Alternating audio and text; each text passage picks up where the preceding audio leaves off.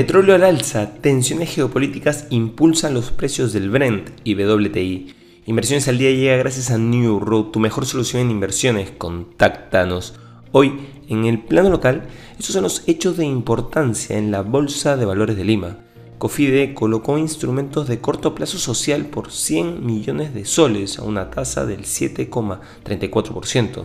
Diviso colocó bonos corporativos mediante oferta privada. Electroperú aprobó préstamo bancario por 135 millones de soles una tasa del 7,4% en el BCP y un 7,7% de en BBVA. Petroperú informó recorte del ranking de W a B por parte de S&P Global. En los mercados internacionales en Estados Unidos el S&P 500 gana un 0,48%, el Dow Jones arriba un 0,80%, mientras que el Nasdaq avanza ligeramente un 0,06%. Cruzando el Atlántico, en Europa el FTSE 100 de Londres se mantiene estable y el DAX de Alemania tiene un rendimiento negativo del 0,62%.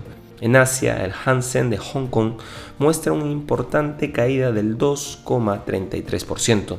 En commodities, el petróleo de Estados Unidos se apunta a un alza del 3% hasta el 85,41 dólares por barril, mientras que el contrato Brent sube un 2,9% hasta 88,46 dólares por barril. Por otro lado, los precios al consumo de China se mantienen inesperadamente estables en septiembre, exacerbando las preocupaciones en torno a las persistentes presiones deflacionistas de la segunda mayor economía del mundo.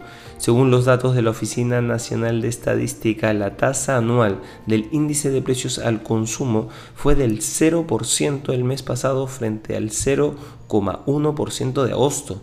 Los economistas habían estimado una ligera aceleración del indicador crucial de la inflación hasta el 0,2%. Y no queremos irnos sin mencionar que el organismo antimonopolio de Reino Unido ha dado luz verde este viernes a la compra por parte de Microsoft de Activision Blizzard, fabricante de Call of Duty, por valor de 69 mil millones de dólares, despejando el camino para el inminente cierre del mayor acuerdo de la historia de la industria de los videojuegos, tras casi dos años de revisiones legales. Microsoft está ahora en vías de cerrar el acuerdo antes del 18 de octubre. Anteriormente había prorrogado tres meses el plazo para finalizar la adquisición en un intento de reestructurar el acuerdo para disipar las dudas de la SMA.